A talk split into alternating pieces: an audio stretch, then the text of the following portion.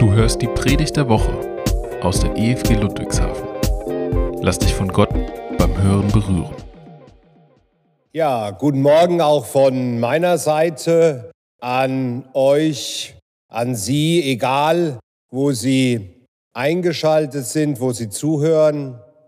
Äh, mein Name ist Thomas Weber. Ich gehöre zur Baptistengemeinde hier in Ludwigshafen. Und als kleiner Hinweis, ich werde euch in der Predigt duzen. Das liegt einfach daran, dass ich so euch allen sehr viel näher sein kann. Johanna hat es schon erwähnt. Heute beginnt die deutschlandweite Gebetswoche der Evangelischen Allianz. Diese Gebetswoche steht unter der Überschrift Miteinander hinhören. Und meine Predigt ist der Startschuss für unsere Gemeinde. Dafür wurde das Gleichnis vom Sämann aus Lukas Kapitel 8 ausgewählt und ich habe meine Gedanken zu dem Text mit Hören, Zuhören, Gehören und Gehorchen überschrieben. Viele uns bekannte Redensarten deuten darauf hin, dass für uns Menschen das Hören nicht so ganz einfach ist. Ich selbst nutze auch gerne solche Floskeln wie der hat seine Ohren ja auf Durchzug gestellt oder die verschließt mal wieder ihre Ohren. Andere Redenswendungen sind nur mit einem halben Ohr zuhören oder in das eine Ohr rein, in das andere Ohr wieder raus. Jesus kennt dieses menschliche Problem nur zu gut. Deshalb steht auch mitten in seinem Predigtext in Vers 8, wer Ohren hat und hören kann, der höre. Hier nun zum ersten Teil des Textes und ich lese aus der neuen Genfer Übersetzung. Ein Bauer ging aufs Feld, um zu säen. Beim Ausstreuen der Saat fiel einiges auf den Weg, wo es dann zertreten und von den Vögeln aufgepickt wurde. Einiges fiel auf felsigen Boden. Die Saat ging zwar auf, verdorrte aber bald, weil die nötige Feuchtigkeit fehlte. Einiges fiel mitten ins Dornengestrüpp. Die Dornenbüsche wuchsen mit der Saat in die Höhe und erstickten sie. Einiges fiel auf guten Boden, ging auf und brachte hundertfache Frucht. Und Jesus schloss mit dem Ausruf, wer Ohren hat und hören kann, der höre. Mal ganz ehrlich, wir wissen doch genau, was uns am Hören hindert. Das, was der andere da sagt und redet, das interessiert mich nicht so richtig. Was ich da höre, das wird unangenehm. Ich schalte mal lieber ab. Langweilig. Da bin ich doch lieber mit meinen Gedanken völlig woanders. Und natürlich haben wir schon vorab Ausreden parat. Mit meinem Mann kann ich einfach nicht über ernste Dinge reden. Da lasse ich's doch lieber. Meine Lehrerin, die hört mir ja gar nicht richtig zu. Warum soll ich mich überhaupt anstrengen? Egal, was ich sage. Mein Chef schaut mich nicht mal an. Offensichtlich bin ich sowieso nur Luft für ihn. Ich muss meinen Kindern alles hundertmal sagen und dann hören sie immer noch nicht zu. Ich denke, für alle diese Situationen gilt der Ausspruch von Jesus, wer Ohren hat und hören kann, der höre. Im zweiten Teil des Gleichnisses beschreibt Jesus nun vier unterschiedliche Hörtypen. Der erste sitzt einfach auf seinen Ohren und lässt das Wort überhaupt nicht an sich ran. Es ist wie in den Wind gesprochen, wie verweht und damit weg. Der zweite Typ hat eine Art Strohfeuer-Mentalität. Er ist schnell von dem Gehörten begeistert, ist aber genauso schnell wieder vergesslich und das Wort hinterlässt keine Wirkung. Der dritte Typ kreist nur um sich selbst. Sein Kopf, der ist voll von eigenen Interessen oder eigenen Sorgen und das Gesagte, das wird dadurch einfach unterdrückt. Aber es kommt auch vor, dass ein Wort trifft. Es sagt tiefer, so vom Ohr über den Verstand direkt ins Herz. Dort wird es permanent bewegt. Es kommt immer wieder hoch in den Kopf. Man denkt öfter darüber nach und so zeigt das Wort Wirkung. So beeinflusst das Gesagte zunehmend mein Verhalten und mein Handeln. Das ist dann die Frucht des Wortes.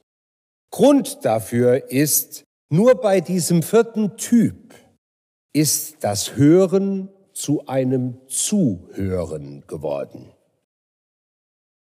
Das, was ich aber häufig bei mir selbst und auch bei anderen erlebe, und ich habe es eben skizziert, ist, dass interessiertes Zuhören zu einer echten Kunst geworden ist. Es ist eine Kunst, weil wir ja eigentlich immer unter Strom stehen und keine Zeit haben. Weil wir täglich mit so vielen Nebengeräuschen und Worten berieselt werden weil wir ein Hinhören bei laufendem Fernseher oder mit Stöpseln im Ohr schon gewohnt sind. Weil wir nicht mehr hinschauen, wenn jemand spricht, sondern unser Handy und die Information dort fest im Blick haben. Weil wir, weil wir, weil wir. Es gibt so viele schlechte Gewohnheiten. Aber nur zuhören. Und zwar interessiertes Zuhören schafft Beziehung. Nicht umsonst steckt in dem Wort hören das Wort gehören. Oder andersrum. In gehören steckt das Wort hören.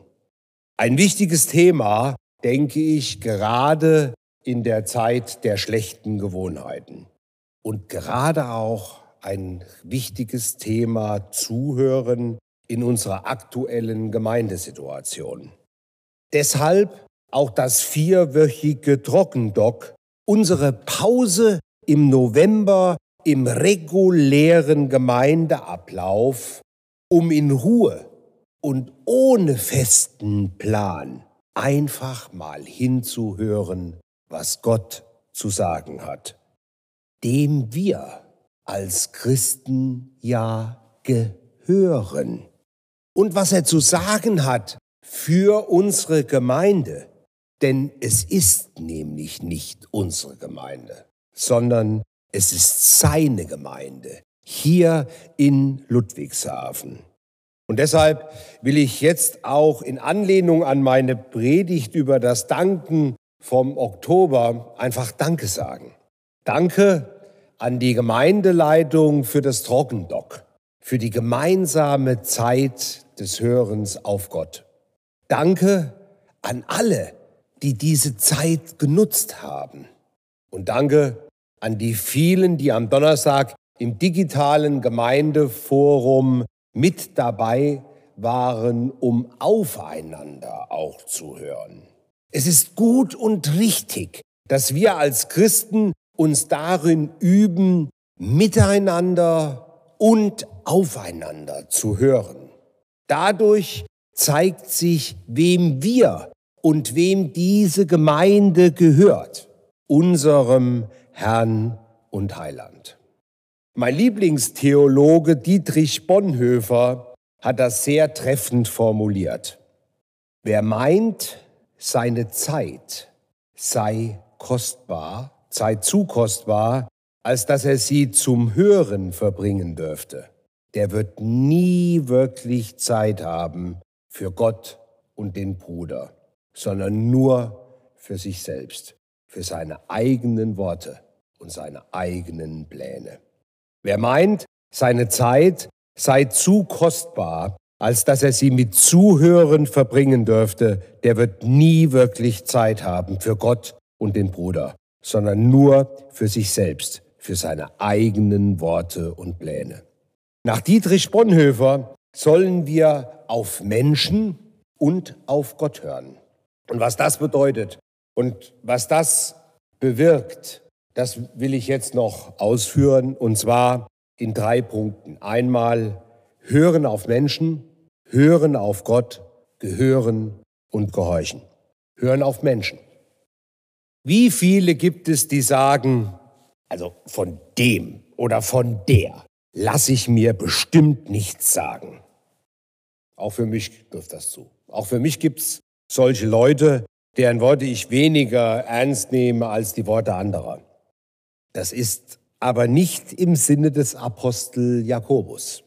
Denn der schreibt in Jakobus 1, liebe Freunde, seid schnell bereit zuzuhören, aber lasst euch Zeit, ehe ihr redet oder zornig werdet.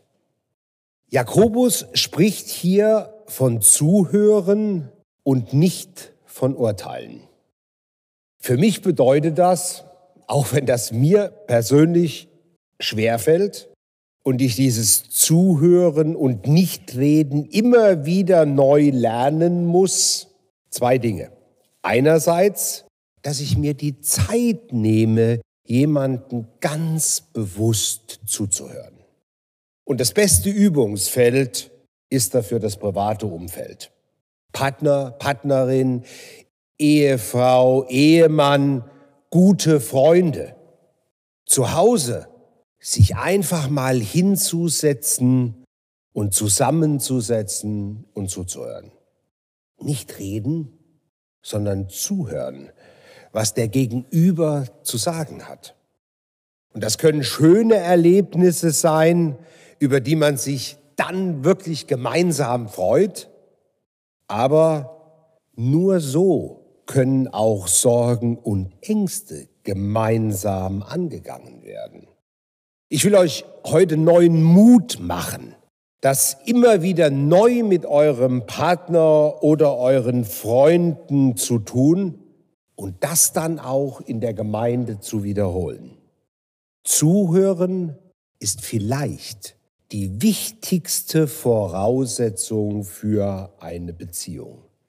Eine Beziehung miteinander und eine Beziehung untereinander.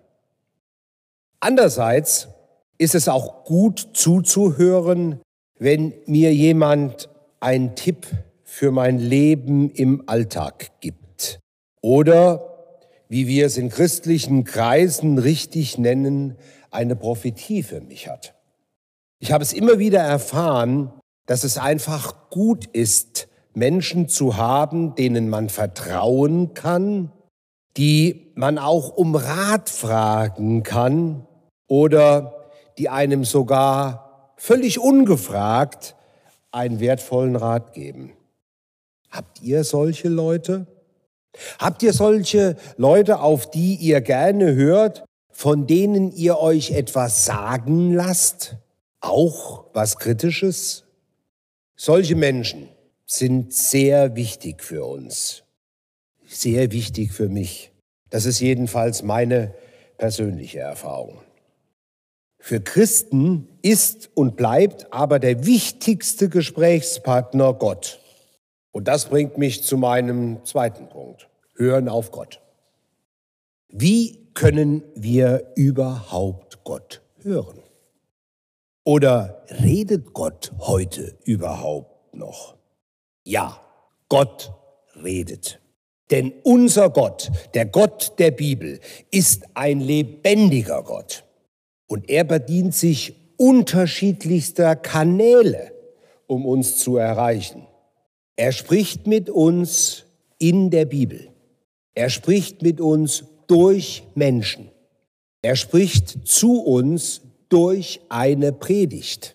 Und er spricht natürlich direkt. Ein wichtiger Kanal für das Reden Gottes ist die Bibel. Jesus hat es uns vorgemacht. Als zum Beispiel der Teufel ihn in der Wüste auf die Probe stellte, antwortete er dreimal dem Teufel mit dem Satz, es steht geschrieben. Das ist ein gutes Beispiel, wie wichtig es ist, die Inhalte der Bibel zu kennen und deswegen regelmäßig in der Bibel zu lesen. Je besser wir die Bibel kennen, desto deutlicher kann sie auch zu uns reden und umso besser wissen wir, wie wir aus biblischer Sicht in bestimmten Situationen handeln sollen. Zum Beispiel, wenn jemand daherkommt und irgendetwas behauptet, ich die Bibel kenne, dann kann ich natürlich sagen, das, was du da erzählst, das steht nicht in der Bibel. Gleichzeitig passiert es, dass beim Lesen eines Bibeltextes plötzlich dieser Text mich ganz persönlich anspringt und für mich deutlich, deutlich wird, ja, dieser Satz, der gilt mir. Toll, wie Gott mir gerade jetzt durch diese Stelle sagt, was ich konkret tun soll. Deshalb macht nicht nur beim Lesen eure Augen auf, sondern macht eure Herzensohren auf, damit das in euer Herz sinkt. Und denkt daran, durch die Bibel spricht der lebendige Gott zu euch. Häufig braucht Gott auch andere Menschen, um etwas zu sagen. Leider ist nicht jeder, der mir was sagt, auch ein Bote Gottes, selbst wenn er oder sie es behauptet. Deshalb ist aus meiner Erfahrung wichtig, Menschen zu haben, die man kennt, denen man vertrauen kann, von denen wir wissen, dass sie uns nicht an der Nase herumführen, sondern auf der Basis des Wortes Gottes stehen. Auch hier ist das Kennen der Bibel wichtig. Wenn mir jemand einen Auftrag gibt, den ich mit der Bibel nicht vereinbaren kann, dann ist dieser Auftrag auch definitiv nicht von Gott. Trotzdem, seien wir offen dafür, was Gott uns durch andere Menschen sagen möchte. Und wir prüfen es dann bereitwillig. Ein weiterer Kanal, wie Gott heute noch zu uns redet, ist die Predigt. Eine Predigt ist dazu da, uns herauszufordern, etwas in einen biblischen Zusammenhang zu setzen und damit dem Zuhörer einen Blick auf Gottes Plan und Sichtweise zu geben. Sie legt also Gottes Wort aus, lehrt es und besonders will eine Predigt uns alle ermutigen und praktische Hilfe für die neue Woche geben. Paulus hat es in Römer 10 einmal so gesagt. Der Glaube kommt aus dem Hören der Botschaft. Und die Botschaft, die gründet sich auf das, was Christus gesagt hat. Liebe Prediger, damit tragen wir eine sehr große Verantwortung.